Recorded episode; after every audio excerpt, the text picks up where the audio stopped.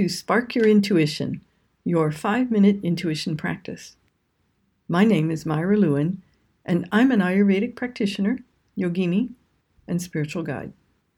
Founder and director of Halepule Ayurveda and Yoga, a New Zealand based education and healing center that aims to guide people to clarity and well being in their lives. I've been teaching this practice to students and clients for decades, and I know it to be very effective. I've seen people totally change the way they experience life by using this practice. I'd like to share it with you. This intuition practice is for meditation and for daily life. It supports you to explore your prana, which is your energy, and how it runs. Each meditation offers simple tools to know your mind, body, and spirit, your energy body, and how they all work together. I encourage you to be playful like a small child exploring a garden. Use your imagination and let go of trying to get it right. Have fun with it and giggle at yourself. If you'd like to know more about me and the work we do at Halepule, check out halepule.com that's H A L E P U L E dot com. Now let's begin. Bring your attention into the center of the head. Destroy your grounding cord and make a brand new grounding cord from the base of your spine to the center of the planet. Hook it into the center of the planet, turn it on release. Be aware of your earth energy running from near the center of the planet up through the bottoms of your feet, knees, hips, and down your grounding cord, creating a connection with the earth. And then reach way out into the cosmos and bring bright, sparkling cosmic energy in through the top of the head, down the back side of the spine to the base of the spine. Pick up about 10% earth energy and bring this mixture of cosmic and earth energy back up the front side, letting it pour out through the top of your head, filling up your aura. So, just for this moment, feel your energy running. How does your body respond to that? And now just imagine over your head an antenna with a magnet on it. And let that magnet now collect up all of your energy where you've left it in the recent past and then collect up any past life energy that's out there that you're, you're ready to bring it back and become whole. And then just notice how that feels.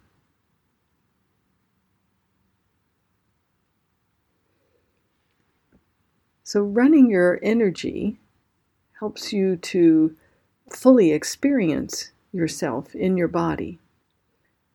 So, let's just play with that a little bit.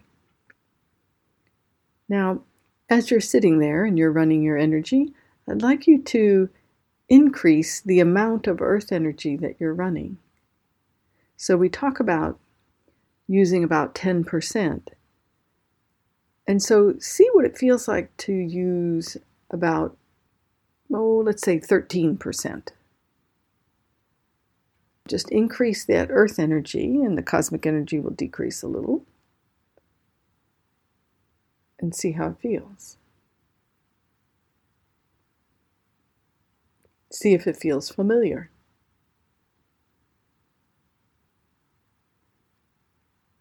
And now, go ahead and bring that earth energy back to 10% for just a moment. And now reduce it to about 8% or 7% and see how that feels. And notice how your body responds.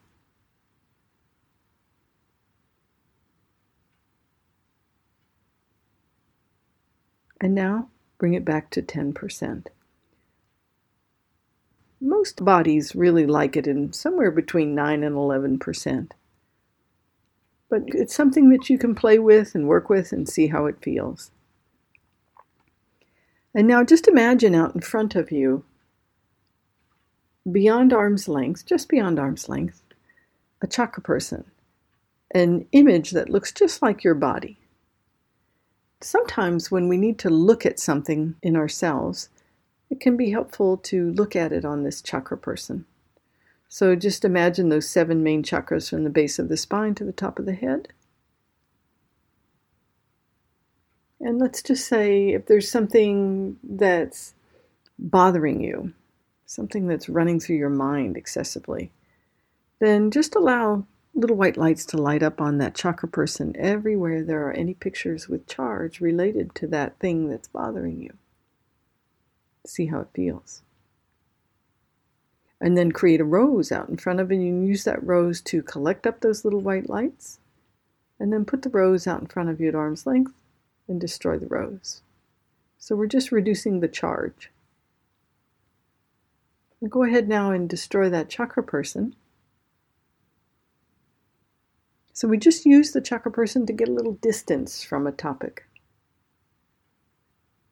And now, being in the center of your head, just notice how it feels in your body right now. Is your earth and cosmic energy running? If not, then get it running. Create a gold sun over your head. And in that gold sun, let's put the feeling of wholeness some amusement, the energy of acceptance and flexibility, self love and love of the divine. Pop a hole in the gold sun and allow bright gold, high vibration energy to pour in. Let it bathe and soothe all the cells of your body. Let it fill up your grounding cord and fill your aura.